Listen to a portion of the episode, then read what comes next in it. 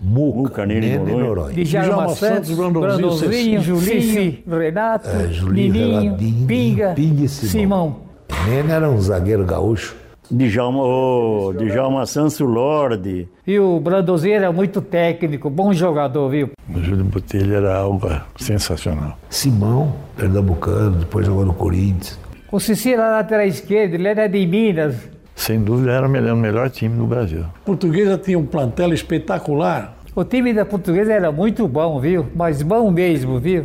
Um- Uma coisa a portuguesa de esportes deixou, deixou o nome. Um nome muito respeitado na Europa, sabe? Copa San Isidro. Fita Azul. Quando ela chegou aqui, tinha grande recepção da torcida. Um time de futebol que tem Júlio Botelho dificilmente perde para alguém. Portuguesa e Corinthians, no célebre 7 a 3 ele marcou quatro gols. Sapecou 8 a 0 no Santos. Muca, Nene Nene Noronha. Noronha. Djalma Santos, Brandãozinho, Julinho, Renato, É, Julinho, Nininho, Pinga, Pinga e Simão.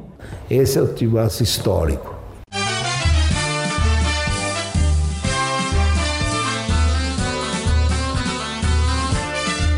Lusa Geração Centenário.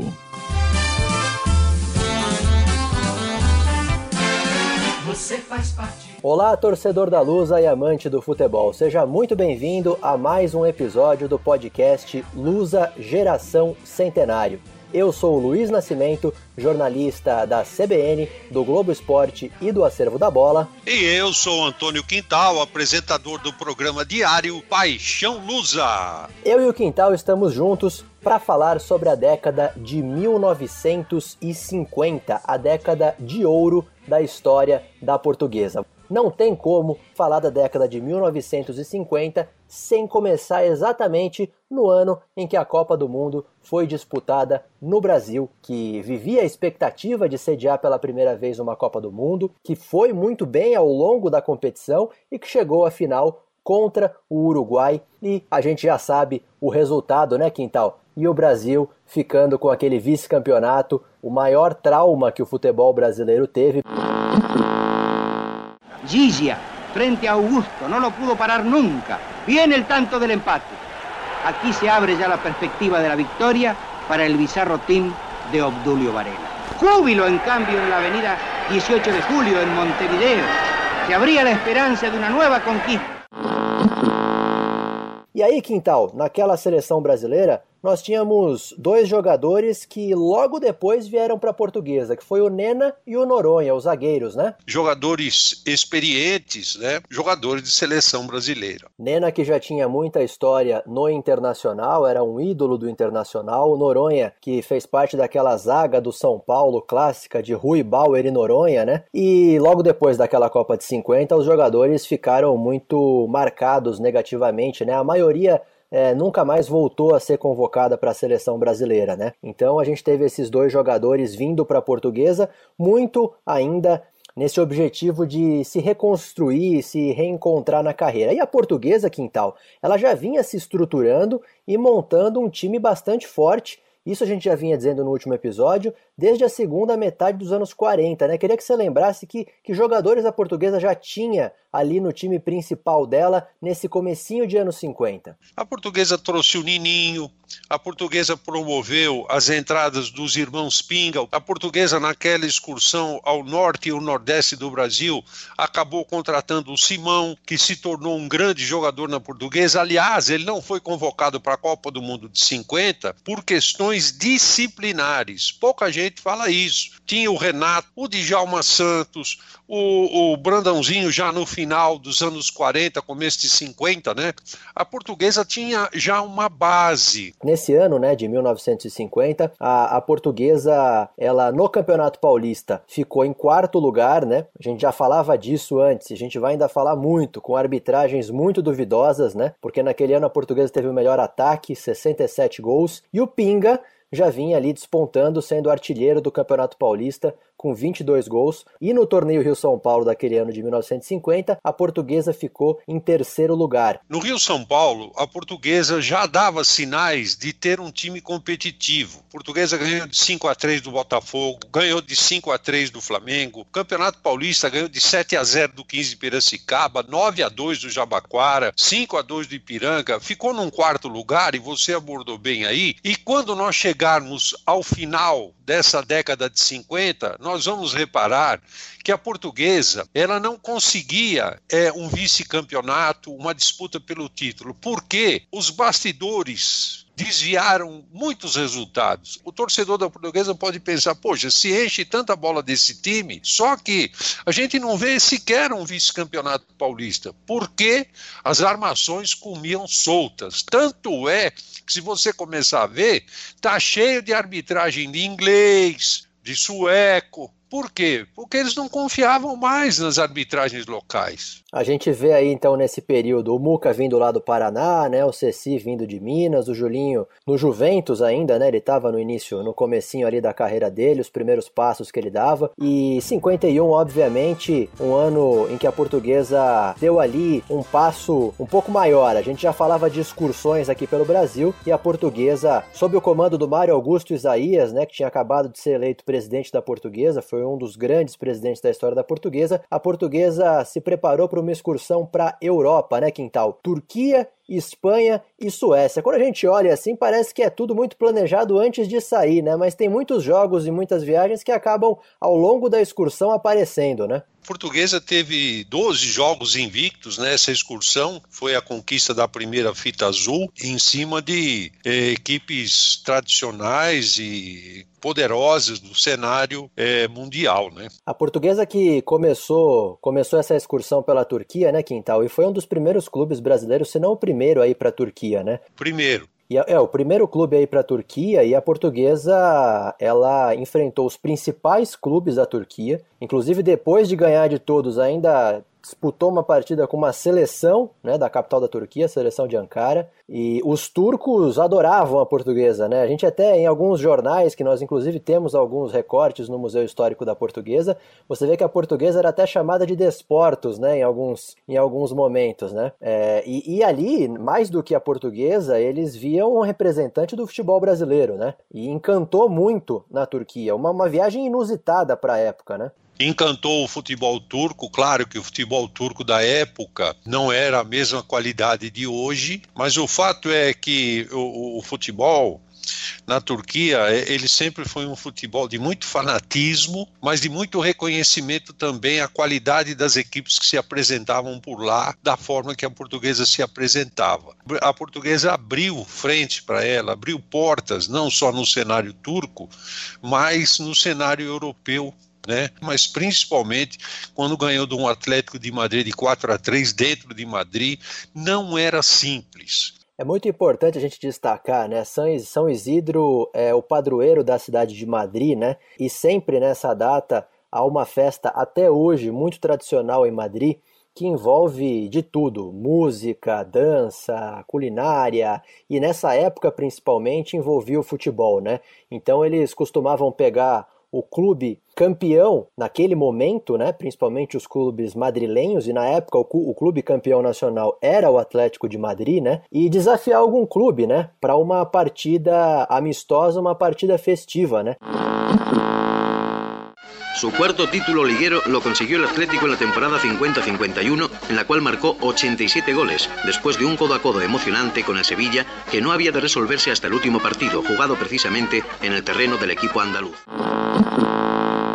Y a portuguesa estaba na Europa, a portuguesa estava brilhando na Europa, chamando a atenção na Europa, e a portuguesa foi convidada né, para ser enfrentada pelo Atlético de Madrid, na época ainda no estádio metropolitano, né, não era o Vicente Calderon, que depois a gente foi conhecer, tradicional do Atlético de Madrid. Né? E como você disse, Quintal, você pegar os recortes da época, é, você vê que o estádio completamente lotado, você vê um Atlético de Madrid extremamente favorito, tinha um ataque chamado a Delanteira de Cristal, que era com Escudeiro. El gran jugador madrileño del equipo blanquirrojo, Adrián Escudero. cuya magnífica ejecutoria deportiva merece la admiración y el aplauso de los aficionados. Carlson, Bembarek, Pérez, Roncosa, enfim, era um time muito forte. E a portuguesa ela chegou lá surpreendendo, né? É, afinal de contas, não se conhecia tanto, né, é, do futebol brasileiro, mas o espanhol ainda tinha também aquele imaginário da seleção brasileira que goleou a seleção da Espanha um ano antes na Copa de 50, né? Então você enfrentar a portuguesa era quase como uma revanche também daquele Brasil e, e Espanha da Copa de 50, né, Quintal? Exatamente, era uma extensão da Copa praticamente, né? Porque os espanhóis queriam dar o troco. Nota sensacional da torcida brasileira cantando a marcha Agarrei o Toro a Unha. Bola com o Jair. Atrasou para Zizinho. Vai levando o Zizinho. Vai se aproximando do campo contrário. Vai progredindo ainda. Terminou o jogo. Terminou o jogo com a vitória dos brasileiros por meia dúzia a um. E foi preparada toda uma situação para que parte daquele vexame da Copa do Mundo do ano anterior fosse resgatada, resgatado com uma vitória. É, recentemente eu estava conversando com, com o Alberto Miranda, do Museu Histórico da Portuguesa, e ele tem alguns recortes, inclusive de jornais espanhóis da época, trazendo o relato desse jogo. Né? Ali dava para você ver é, o espanto deles com os brasileiros. Eles falavam que eram jogadores fisicamente muito fortes, que eram muito rápidos, que o Pinga surpreendeu o Atlético de Madrid, principalmente no começo do jogo, e eles próprios citavam ali nas entrelinhas que, mesmo com uma arbitragem amigável, o Atlético de Madrid não conseguiu reverter o placar e a portuguesa fez esse histórico, né, 4 a 3 no Atlético de Madrid e trouxe de lá uma taça. Vale a gente lembrar, a fita azul não era uma taça, mas a taça San Isidro acabou sendo a grande taça representativa daquela primeira fita azul, né, Quintal? Ah, sim, a referência dessa primeira fita azul foi essa conquista por todos esses detalhes. Então, a taça San Isidro, tanto é que ela fica exposta no Museu Histórico da Portuguesa, numa situação de realce, numa situação de destaque digamos que ali se sacramentou a escalação histórica da portuguesa, né, Quintal? De Muca, Nena e Noronha, Djalma Santos, Brandãozinho e Ceci, Julinho, Renato, Nininho, Pinga e Simão. O Santista, por exemplo, vai falar um ataque lá de Dorval, Mengalvo, Coutinho, Pelé e Pepe. O da Portuguesa, Julinho, Renato, Nininho, Pinga e Simão. E assim vai. O Flamengo de Zico, o, o Vasco lá de trás, do próprio Dinamite, e lá atrás ainda o Vasco lá de Friaça e vai por aí afora. Então, para o torcedor da portuguesa, o que ele tem na mente, na ponta da língua, é esse time aí, de Muca a Simão. A portuguesa recebeu esse prêmio Fita Azul do jornal A Gazeta Esportiva, que era o principal diário esportivo que havia no Brasil. Vale a gente lembrar que a volta da portuguesa ao Brasil foi de uma festa apoteótica, né, Quintal? O time desembarca no Rio de Janeiro já com festa no Rio de Janeiro e vem de trem para São Paulo com uma multidão esperando a portuguesa e, e, a gente vê inclusive nos recortes da época falando muito disso, da recuperação da moral do futebol brasileiro depois daquele baque da Copa de 50 nessa recepção que hoje pode parecer impensável, né, Quintal? Você vê os recortes da época, uma multidão aguardando a portuguesa voltando dessa primeira fita azul, né? Essa conquista da portuguesa, ela, ela foi emblemática e ela teve o respaldo popular. Esse respaldo popular, ele ficou estampado nessa recepção ao, à delegação quando voltou à nossa cidade. Essa multidão continha tricolores, corintianos, palmeirenses, santistas nem tanto que o Santos ainda desenvolvia, o Santos estava num embrião de desenvolver torcida ainda. A quarta força paulistana era portuguesa, paulista. Foi um cenário que eu acho que hoje não teríamos mais infelizmente. Vale a gente lembrar que naquela época o calendário do futebol brasileiro era diferente e a portuguesa ainda teria ali no fim do ano a disputa do Campeonato Paulista. A portuguesa ficou em terceiro lugar, não é qualquer colocação, mas o que marcou esse campeonato para a portuguesa foi uma partida no dia 25 de novembro, uma partida contra o Corinthians, uma goleada histórica da portuguesa. 7 a 3, né? Quando foca esse assunto dessa goleada, 51, quatro gols de Julinho, show da portuguesa no Pacaembu, o pessoal pensa que é um fato isolado. Não é. A portuguesa, 15 dias antes, mais ou menos, ganhou do Guarani 7 a 1 Portuguesa ganhou duas vezes do comercial aqui da capital, 6 a 1. A Portuguesa ganhou do Juventus de 5 a 2, do São Paulo de 4 a 1. A Portuguesa fez 34 gols em seis jogos. Então o 7 a 3 contra o Corinthians não foi acidental, não foi cair um meteoro, não é isso. E um Corinthians também igualmente forte. O Corinthians que foi campeão paulista naquele ano, né? E o Corinthians que já tinha alguns jogadores que depois fizeram história, né? Já tinha Idário, já tinha Cláudio, já tinha Luizinho, já tinha Baltazar. É o embrião daquele time que seria campeão do quarto centenário que entrou para a história, né, Quintal? Então a portuguesa não jogou contra qualquer time, ela goleou o campeão. Isso é prova de uma competência ofensiva num time bem montado pelo Brandão. Você pegar uma dupla diária, Nininho e Pinga, os caras fizeram 400 gols com a camisa portuguesa. Aí, Quintal, a gente já tá falando aí do final de 1951, viu? Vem 1952, você citou aí o Vasco da Gama, né, do, do Expresso da Vitória. Vasco da Gama que até a Copa de 50 era a grande base da seleção brasileira, né? E a gente vê a portuguesa com esse ano mágico em 51, ela já começa em 52 a emplacar jogadores tanto na seleção paulista quanto na seleção brasileira, né?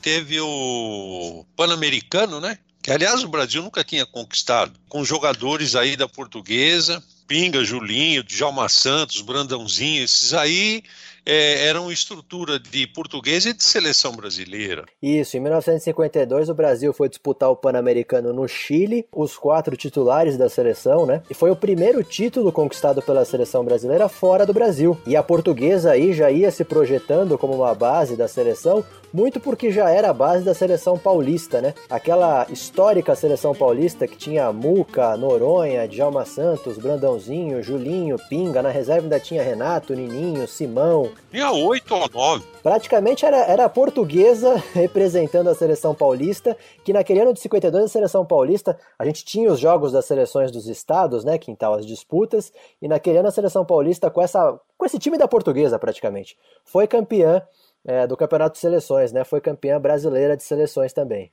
É, o Brandão sai da portuguesa, vem o Jim Lopes, né?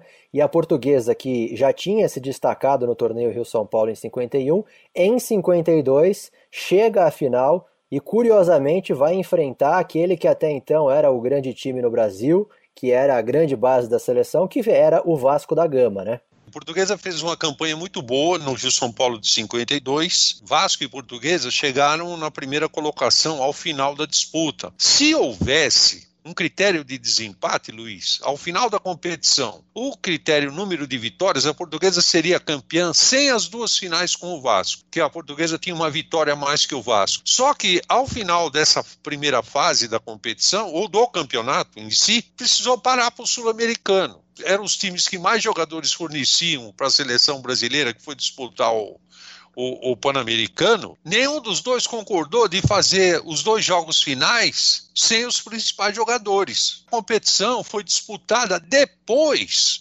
do Pan-Americano. Aí teve o primeiro jogo aqui no Pacaembu, onde a portuguesa ganhou de 4 a 2, depois o um empate no Maracanã. E esse jogo do Maracanã, depois você vai falando aí que a gente tem muita coisa ali, viu? Foi, foi esse jogo aí que teve uma, uma confusão em campo, Quintal? Foi, foi esse jogo, sim. Eles trouxeram um árbitro inglês, chamava Sidney Jones. Ele apitou aqui em São Paulo e tal, e mesmo árbitro no Rio, não mudava nada. O pessoal do Vasco reclama de um pênalti cometido pelo Cecino Friaça. O inglês teria sinalizado a marca da Cal e deu aquele, aquele instante de hesitação nos jogadores.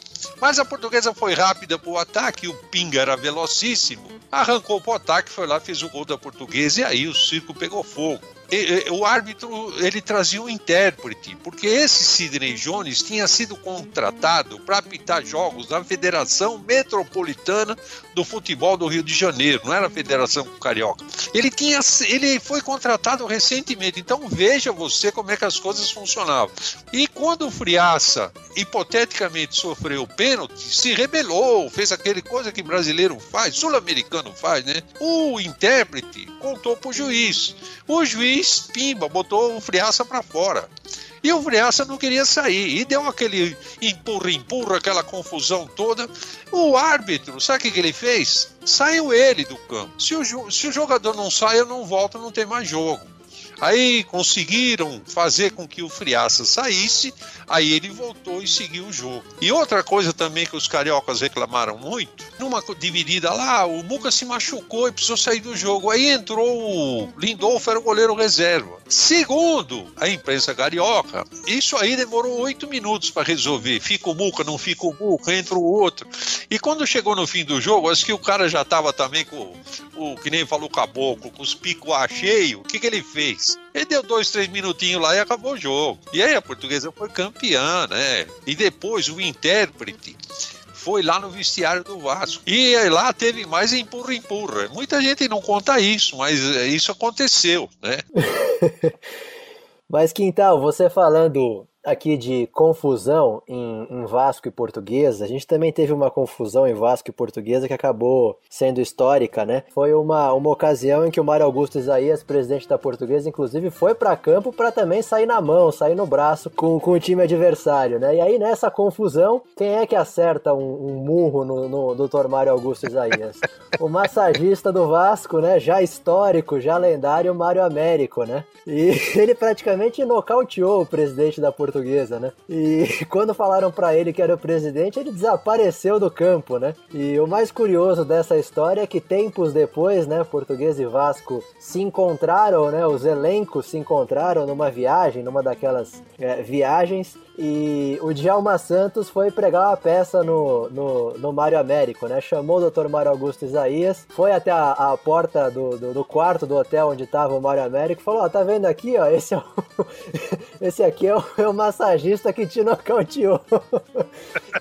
e aí o Dr. Mário Augusto Isaías teria tido aquela decisão clássica, né? Eu quero trazer esse cara pra portuguesa, que na portuguesa eu preciso de homem, eu preciso de cara com pulso firme. E contratou o Mário Américo pra ser massagista da portuguesa e Mário Américo dali, dali em diante, né? Mais ou menos nessa época em diante, é, começou a, a trabalhar na portuguesa, uma história longuíssima, fantástica e de muito amor à portuguesa, né, Quintal? O, o doutor Mário Augusto Isaías deu um azar desgraçado que eu não sei se você tem conhecimento, mas o Mário Américo, antes de se tornar massagista, era boxer.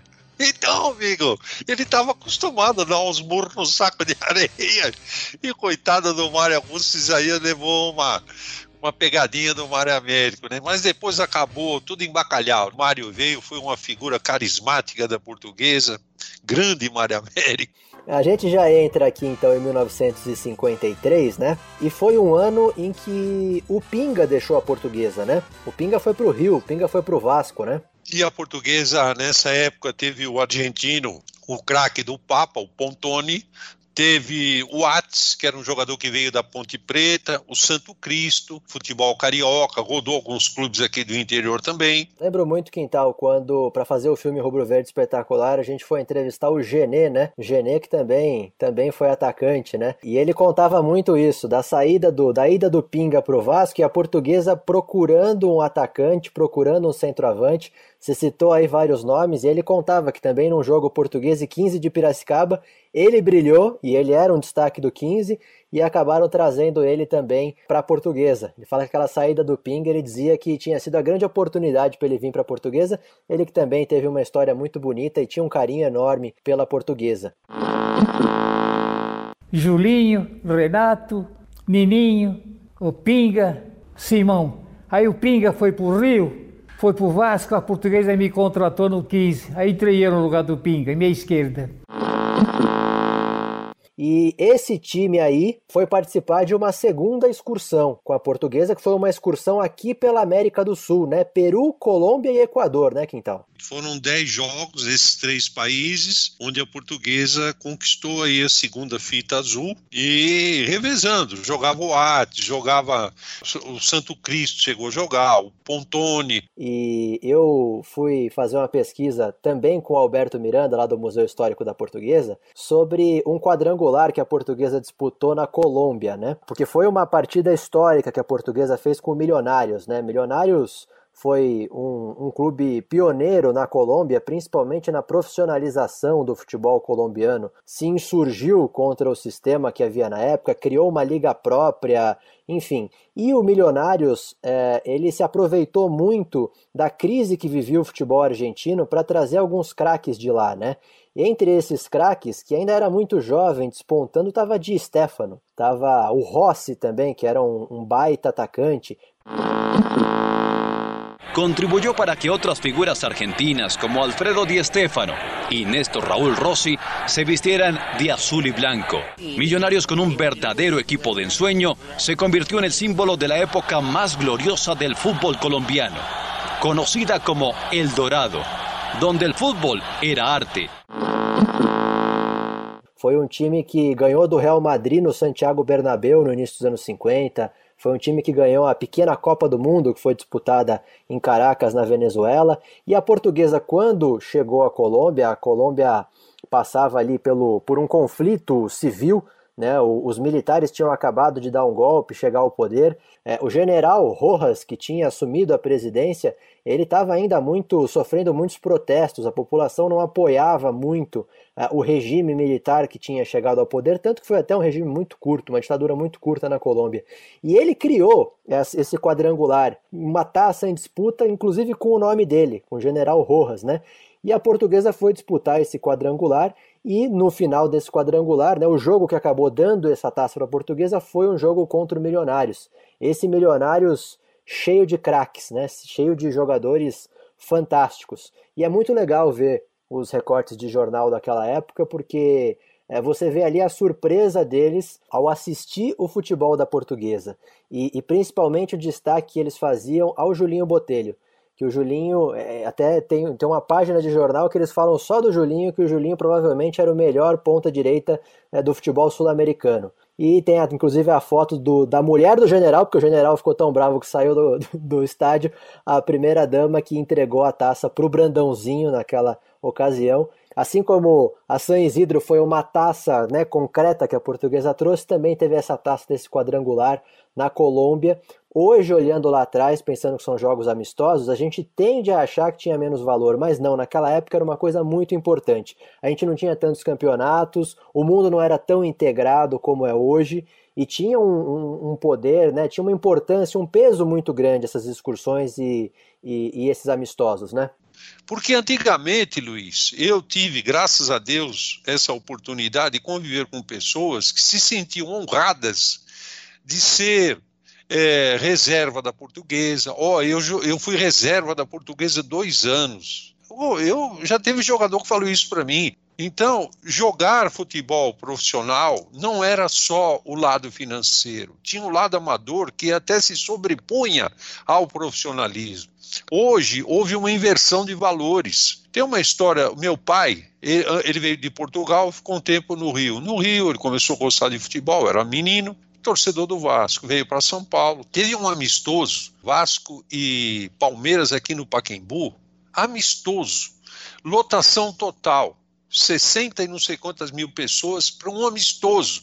O meu pai, para conseguir ver o jogo, Luiz, ele teve que alugar num bar lá de cima, onde tem a marquise do Pacaembu, ele alugou uma caixa de cerveja de madeira, vazia, lógico, pagou para o cidadão para ele subir na caixa e ver o jogo lá de cima, por cima dos outros torcedores que já estavam de pé na marquise.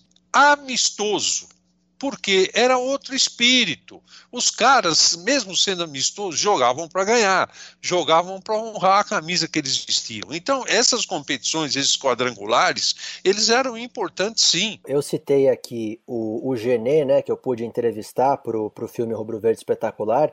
Na ocasião, a gente também entrevistou o Orestes. Né? O Orestes e o Genê são exemplos de jogadores que muitas vezes ficaram no banco de reservas na portuguesa, mas eles tinham um carinho tão grande, um orgulho tão grande grande em dizer, olha, eu estava naquele, naquela delegação que foi fita azul, ou eu estava naquela delegação que tinha Julinho, que tinha Djalma Santos, que tinha Pinga. Da reservazinho, eu, Carlos e Pojucão, outro, um outro Ceci que era goleiro também, que veio do 15 de Piracicaba também.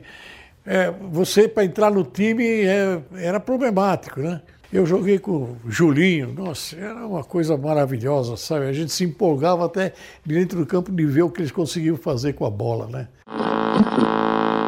Em 53, a portuguesa ficou em quarto lugar no Campeonato Paulista. Aí a gente já entra em 54, Quintal, até porque naquela, naquela época o Campeonato come, Paulista começava no ano e terminava no outro, né? Em 54 a portuguesa perdeu mais um grande jogador que foi o Simão, né? Exatamente. O Simão acabou indo para o Corinthians. Foram praticamente cinco anos a seis que o Simão foi titular ali. Ala esquerda da portuguesa, Ping Simão, depois Edmur, e foi por aí afora. Então, com a saída do, do Simão, a portuguesa perdeu essa referência do lado esquerdo. Aí chegou o Ortega. E o Ortega, inclusive, no ataque, né? Ele integra a delegação que vai de novo para a Europa, né? A portuguesa, né, ainda continuando as excursões pelo exterior, a portuguesa volta para a Europa em 1954. Inclusive vai fazer uma excursão esse ano aí é, bem mais longa do que ela costumava, né? Então a portuguesa passou pela Inglaterra, pela França, pela Alemanha, pela Bélgica e pela Turquia. A portuguesa, quando volta à Turquia, ela também é recebida com muito carinho pelos turcos que já conheciam a portuguesa e quiseram levar a portuguesa de volta. E a portuguesa ela era comandada por outro técnico já, né, Quintal? Era o Abel Picabea? Isso, o Abel Picabea, o treinador. E quando você falou aí de cinco países, a portuguesa fez 20 jogos nessa excursão, 19 jogos sem perder. Perdeu o primeiro só na Inglaterra, depois ganhou, empatou os outros todos. Era uma viagem de praticamente 48 horas, o avião era um pinga-pinga é, danado, né? E tanto que a única derrota que a portuguesa teve foi logo na estreia, foi logo que chegou na Inglaterra contra o Arsenal, né?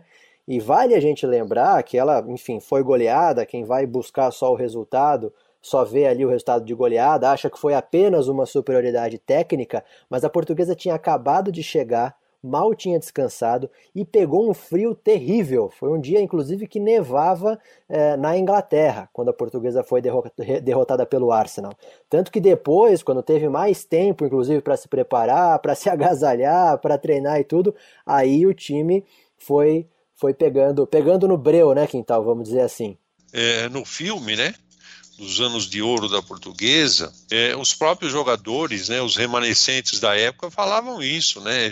Chegamos lá, depois de três dias de viagem, a temperatura lá embaixo, foi praticamente chegar e ir para o jogo.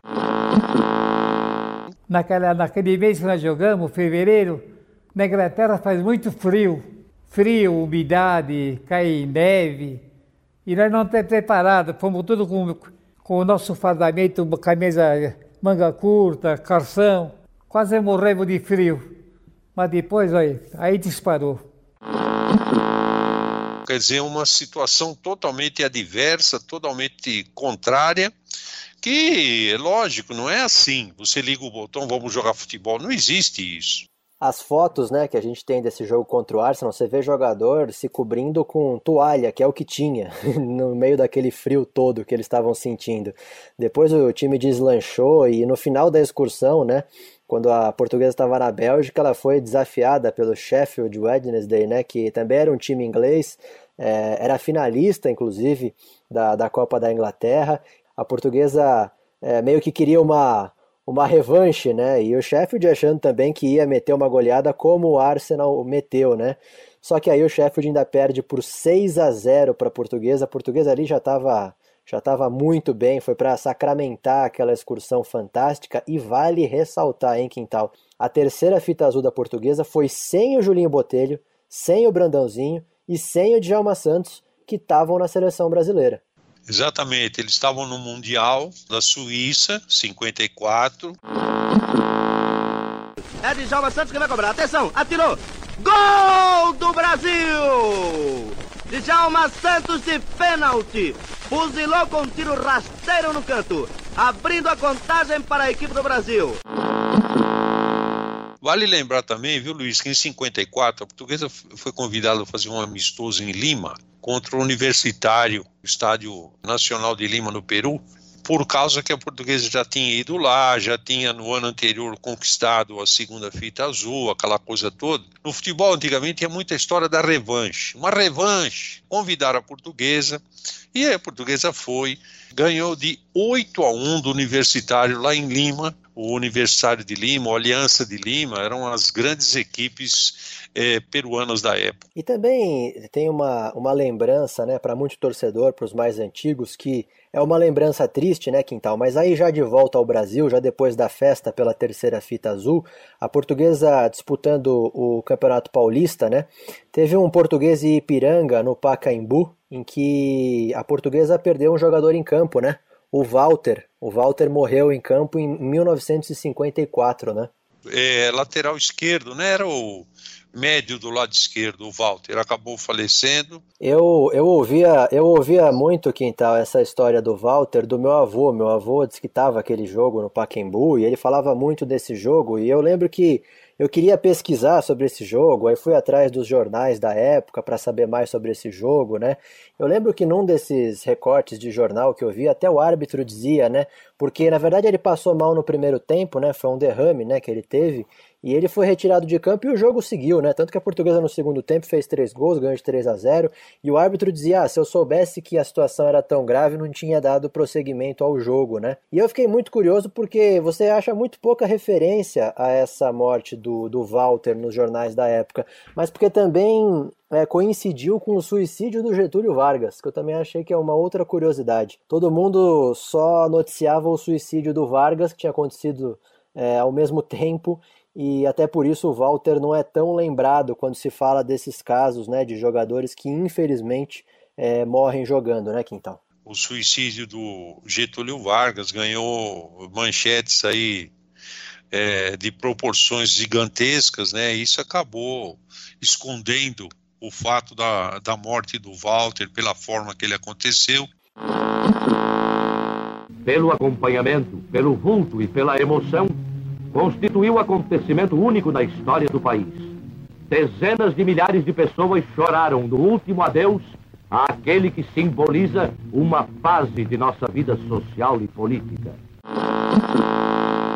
Quintal, ainda em 54, a portuguesa disputou o torneio Rio-São Paulo e tem um fato bem inusitado, né? Que foi um português e Botafogo no estádio do Pacaembu. Portuguesa ganhou de 3 a 1 e é o recorde de expulsões em um jogo só. O juiz expulsou 22 jogadores. Mais uma daquelas confusões generalizadas dentro de campo, né?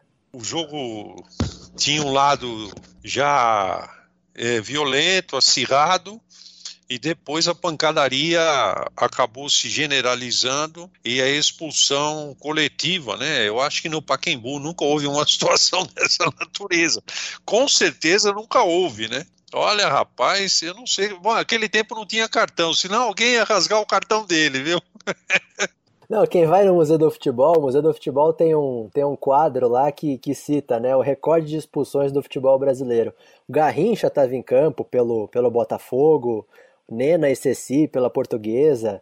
E a Portuguesa estava ganhando o jogo, ganhou o jogo de 3 a 1 porque depois das 22 expulsões não teve como continuar o jogo, né? Foi o lance que o Tomé, que era jogador do Botafogo, se irritou com o Ortega, né, jogador da Portuguesa, que ele achava que o Ortega estava fazendo muita catimba, né? O Ortega certamente tinha muito da catimba sul-americana, né, Quintal? O, Ortega era um jogador muito habilidoso. E eu suponho, isso é o que eu suponho, que ele deve ter, além dos dribles que ele dava, o argentino, o uruguaio, na época, eles tinham esse negócio de menosprezar um pouco o outro, que é aquele lado amador do futebol, né? E aí eu acho que o Ortega realmente deve ter dado alguma cutucada bem dada no Tomé, para acabar desvirtuando o jogador do Botafogo e chegar a esse ponto aí. Você pode dar certo. Com certeza. Futebol tinha muito da malícia nessa época, muito. Não tinha, não tinha câmera da TV para pegar os lances, né? Então, agora Quintal, 1955, né? Já que a gente está falando de torneio Rio-São Paulo, vamos falar de mais uma participação histórica da portuguesa. A portuguesa em 55 ela já era comandada pelo Délio Neves, né? Que veio do Rio de Janeiro, já tinha trabalhado, feito um bom trabalho no América, né? Você vê que a portuguesa ela foi, ela foi destacando inclusive treinadores, né, nesse início dos anos 50. O Brandão, que enfim, depois deslanchou e foi fazer história, o Aimoré Moreira, né, de 53. Aqui nesse caso, a portuguesa estava com o Délio Neves e a portuguesa mais uma vez fez uma campanha muito boa no torneio Rio-São Paulo, né, Quintal? E, e, a portuguesa já tinha alguns jogadores novos, né? Como o Cabeção no gol, como o Ipojucan na frente, né? A portuguesa fez um, um bom Rio-São Paulo, até chegando às finais com o Palmeiras.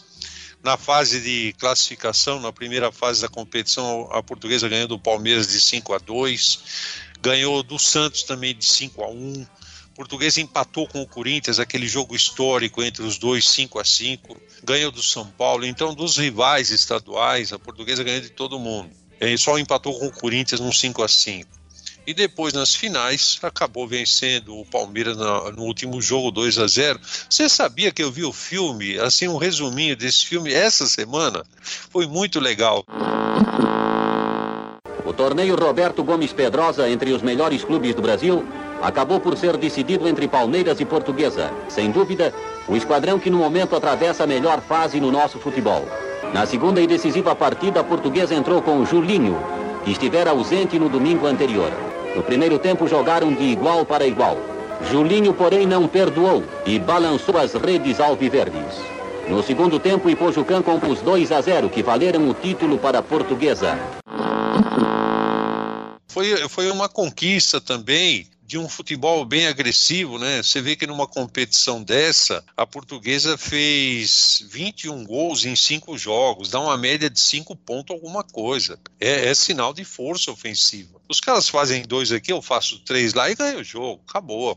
Agora, Quintal, você falando de ataque aí, vamos lembrar então, já que a gente está falando de 55, 55 no Campeonato Paulista, a portuguesa meteu uma sonora goleada no Santos que seria o campeão daquele ano, né? Portuguesa ganhou de 8 a 0 no Pacaembu e assim como foi em 51, uh, os 7 a 3 contra o Corinthians, isso não foi acidental. Eu me lembro de uma declaração do Pepe, é, assim, ele dizendo, olha, foi um jogo bom, o Santos atacou bastante a Portuguesa e resumidamente assim, ó, nós atacávamos, a Portuguesa atacava e fazia. então, isso mostra que eh, era. Porque eram duas equipes assim, né? É, duas equipes que buscavam o gol. E a portuguesa, numa grande jornada, acabou ganhando de 8 a 0. Normal para a época, né, Luiz? Não, dificilmente você via um 0 a 0 1 a 1 aquelas coisas amarradas, ruins de se assistir. Agora, nesses 8 a 0 Quintal, você destacou o fato de a portuguesa já não ter o Julinho, né? É, vale a gente lembrar, o Julinho se destacou muito na Copa de 54 com a camisa da seleção brasileira e já lá ele despertou a atenção dos italianos, né? Ainda voltou para cá, ainda foi campeão do Rio São Paulo de 55 com a portuguesa, mas aí não teve jeito. A portuguesa vendeu o Julinho para a Fiorentina da Itália, na época uma transação milionária, né? Não, não, se costumava ter uma transação, transações tão grandes como essa, 5 milhões e meio de cruzeiros, né? 90 mil dólares. Você imagina o que, que não era 90 mil dólares naquela época, né? E o Julinho Botelho foi vendido para a Fiorentina. Onde o técnico italiano da Fiorentina falou para o presidente: contrata esse jogador que nós vamos ser campeão italiano. Ele atendeu o pedido do treinador e ele foi para a Fiorentina e foi campeão italiano. Quer dizer, o treinador não estava errado, né? La grande Fiorentina, convocata poi quasi in blocco per la nazionale, ecco un tiro del grande Giuligno, per fortuna il palo aiuta Viola. Não à toa, até hoje, esse título que o Julinho conquistou é lembrado e reverenciado em Florença, na Itália. A família do Julinho vai praticamente todo ano para lá a convite da Fiorentina para ser homenageada. Julinho que abdicou da convocação para a seleção brasileira em 58 por não achar justo porque estava jogando fora, acabou abrindo espaço para o Garrincha jogar, né? Inclusive em 62 até o Emoré Moreira ainda queria o Julinho na seleção e ele de novo não achava justo, né? E, e foi um jogador que não foi importante para a portuguesa só nos gramados, né? A gente está falando de uma portuguesa que está abrindo mão de alguns craques, como a gente já vem falando nos, nos outros episódios aqui, ela vinha buscando se estruturar como um clube social, buscando um espaço, né, Quintal, para ela ter um estádio, para ela ter uma sede digna. Nesse, nessa primeira metade aí de anos 50, a gente ainda está falando de uma portuguesa que está no Largo São Bento, uma portuguesa que não tem um estádio próprio. E essa venda do Julinho Botelho foi, foi crucial né, para a portuguesa, é, logo depois, um ano depois, comprar o terreno onde hoje a gente tem o Canindé, né, Quintal? Já com 30 anos de, de fundação, um pouquinho mais, portuguesa é, precisava é, solidificar esse lado patrimonial, porque a portuguesa tinha diversas modalidades. Né? A portuguesa tinha equipes do, na época se chamava bola ao cesto, basquete, tinha equipes de basquete, pessoal do atletismo, equipes de ping-pong, né? A portuguesa tinha mesa de sinuca, essas coisas todas, que não era só para sócio, né? Que era frequentada pelos jogadores também. 1955, Luiz Portes Monteiro é eleito presidente, né? Uma das grandes ações dele foi criar um conselho patrimonial, que era um grupo que ia estudar onde a portuguesa poderia construir um estádio, comprar um terreno. Você vê, na época, as discussões passavam por vários lugares. A portuguesa cogitou ir para Vila Mariana, para o Caxingui, para Moca, para Vila Guilherme. E já em 55 se decidiu pelo Canindé que a negociação só foi concretizada mesmo em 56, né? Quando a portuguesa encontrou esse terreno, era de um clube alemão, né, o Deutsche Sportive Club, que durante a Segunda Guerra Mundial, esse clube ele foi incorporado ao São Paulo Futebol Clube, né? E aquele terreno passou a ser usado como campo de treino do São Paulo. A portuguesa não comprou o terreno do São Paulo. O São Paulo já tinha vendido o terreno para a família Sadi e a portuguesa comprou o terreno dessa família. Mas vale lembrar, né, Quintal? Ali era basicamente, basicamente só um campo, né? E em volta era um brejo, né? Antigamente o pessoal falava charco, né? Era um, era um charco ali. E eu cheguei a pegar situações do Canindé da Ilha da Madeira, isso já nos anos 59, 60, onde quando chovia, amigo, ali era um, é, era difícil você até sair de lá porque era uma região que inundava com muita facilidade, né? Até para aterrar aqueles terrenos do lado, né? A portuguesa contou com terra que vinha da Avenida Celso Garcia, né, que vinha sendo construída pela Prefeitura de São Paulo. E a portuguesa, quando comprou esse terreno, não é que ali tinha um estádio.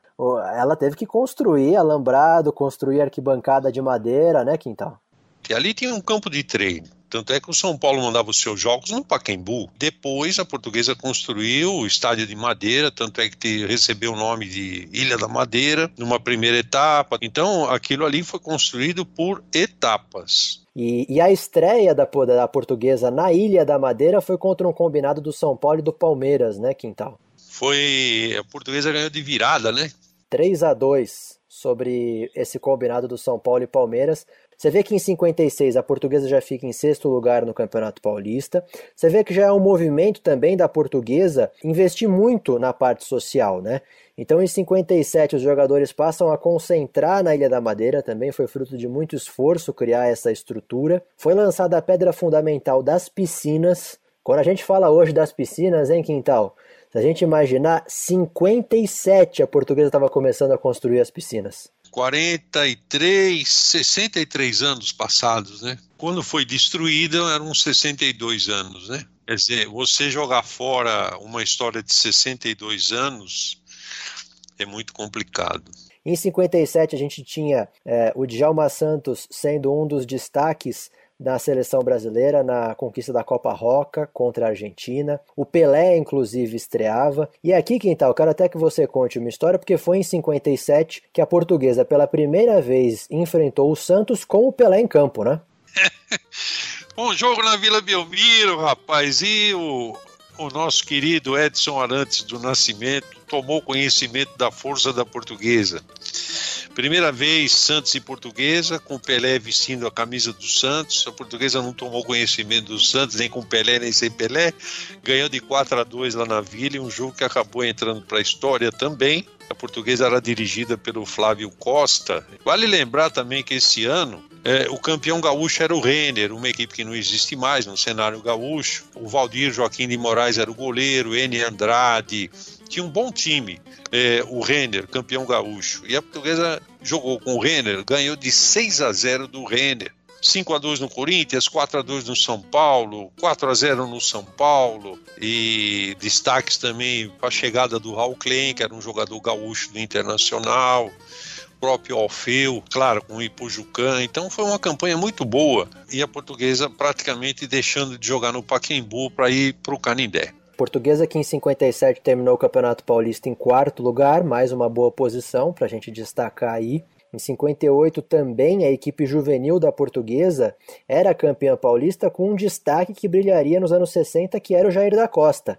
Jair da Costa em 58 já estava na base da Portuguesa também se destacando, né? E, e, a Portuguesa que ainda tinha o Djalma Santos, né, Quintal? Djalma Santos em 58 foi titular na Copa do Mundo na Suécia, né, pela seleção brasileira. Titular na final, né, na Copa do Mundo de, de 58. Outro dia eu vi esse jogo, o Djalma Santos jogou muito, tanto é que jogou muito, foi escolhido como o melhor lateral direito daquela Copa. Em 58 foi o último ano do Djalma Santos na Portuguesa, né? Ele foi para o Palmeiras também, depois de ter se sagrado campeão do mundo e tal. Portuguesa eu fiquei lá 10 anos e 4 meses. E a portuguesa queria reformar aquele estádio, então, e a verba, faltava uma, uma, um dinheiro. Então que foi, eu fui vendido para o Palmeiras. Estava no páreo o, o Fluminense, o, o Vasco e o Corinthians, mas eu optei pela Palmeiras porque tinha lá meus amigos. E a portuguesa, com aquele DNA ofensivo, surgindo o Servilho, um jogador de muita qualidade técnica, um jogador que fazia muitos gols. É, a portuguesa teve no Campeonato Paulista 6 a 2 na Ponte Preta, depois 6 a 0 na mesma Ponte Preta, 6 a 1 no Noroeste, o Ipiranga também tomou de 6, 6 a 0, 6 a 1, 5 a 0 na Ferroviária. É, e o Servilho estava começando a surgir. Servilho, filho também de um grande jogador, né? Com, com, o mesmo nome, né? O pai dele. E a portuguesa no Campeonato Paulista ficou em sexto lugar. Esse foi o ano de um ataque de 96 gols da portuguesa. A portuguesa realmente fez muito gol esse ano. Se não me engano, perdeu só para o Santos, que teve cento e poucos. E uma coisa que eu queria destacar com você, Quintal, em 59 teve três jogos em que o Servilho marcou cinco gols, né? 5 a 1 no Juventus, 5 a 1 na Ferroviária e 9 a 3 na Santista, seria isso? Com cinco gols contra a Portuguesa Santista, foi um 9 a 3 lá em Urico Mursa. Nem o Santos do Pelé fez isso. É, e em 59 tem um caso muito interessante é, relacionado ao Canindé. Houve a inauguração dos refletores né, da Ilha da Madeira. E nesse dia, inclusive, da inauguração dos refletores, a portuguesa fez uma homenagem a Maria Esther Bueno, né, grande tenista brasileira que havia sido campeã em Wimbledon. Ela certamente foi é, a maior tenista da, da história, né? Do, do Brasil. Queria também destacar com você uma coisa muito importante dos anos 50. A gente falou aqui alguns dos esportes amadores em que a portuguesa ia se desenvolvendo. Não tem como a gente passar batido pelo ciclismo, principalmente nessa década. Ali entre 52 e 53, queria até que você falasse mais sobre isso. A portuguesa teve o Dias dos Santos, né, que era um ciclista português ele criou o departamento de ciclismo da portuguesa e começou ali a construir uma história no ciclismo da portuguesa, né? O ciclismo, ele faz parte da cultura esportiva do povo português e isso migrou para cá. Em 53, o Antônio Dias dos Santos foi um português, ele ficou com a incumbência de organizar o departamento de ciclismo da portuguesa. Essa modalidade passou a fazer parte do universo da portuguesa. E em 55, a portuguesa começa a quebrar fronteiras, né? O Luiz Carlos Seco, que foi um grande ciclista da portuguesa, ganha a prova Anésio Argenton. O Dias dos Santos faz a volta São Paulo-São Roque e o Antônio Alba vai para Venezuela disputar o Sul-Americano de meio fundo. Ele que em 56 foi o primeiro brasileiro a conquistar a corrida de 9 de julho. Quem não sabe, pode fazer uma pesquisa aí, pode voltar as fotos da época parava a cidade de São Paulo uma prova organizada pela Gazeta Esportiva e a conquista dele foi, foi, foi fantástica, né? A, a repercussão da conquista e ele também foi, como o Quintal destacou, a volta de Portugal. A portuguesa ganhou duas etapas dessa volta é, em Portugal e se destacou muito lá em Portugal. E é muito legal, Quintal, até convidar quem nos ouve para ir ao Museu Histórico da Portuguesa, porque o Antônio Alba ele deu todo o acervo dele de troféus pro Museu Histórico da Portuguesa. É, o troféu dele da 9 de julho é um dos mais bonitos que o Museu Histórico da Portuguesa tem se você me permite uma dose de humor num assunto tão importante, tão histórico,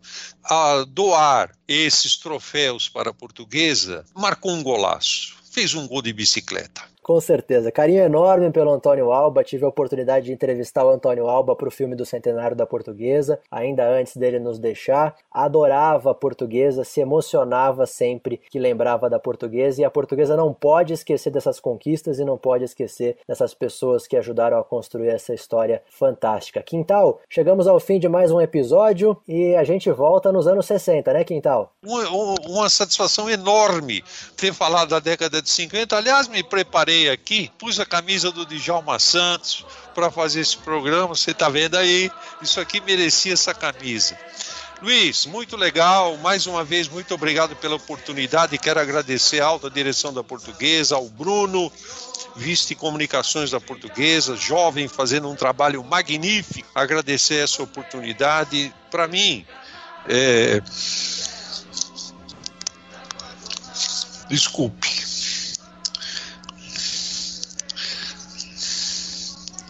Massageie o meu coração falar de português. Um abraço.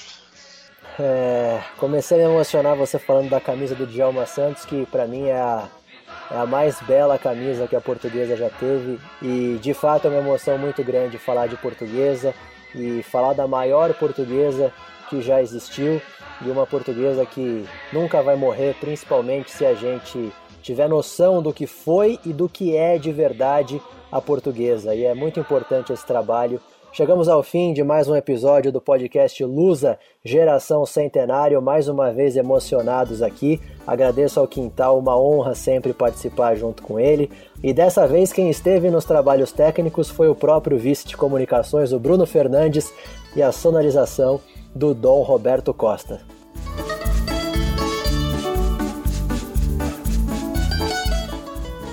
Lusa Geração Centenário.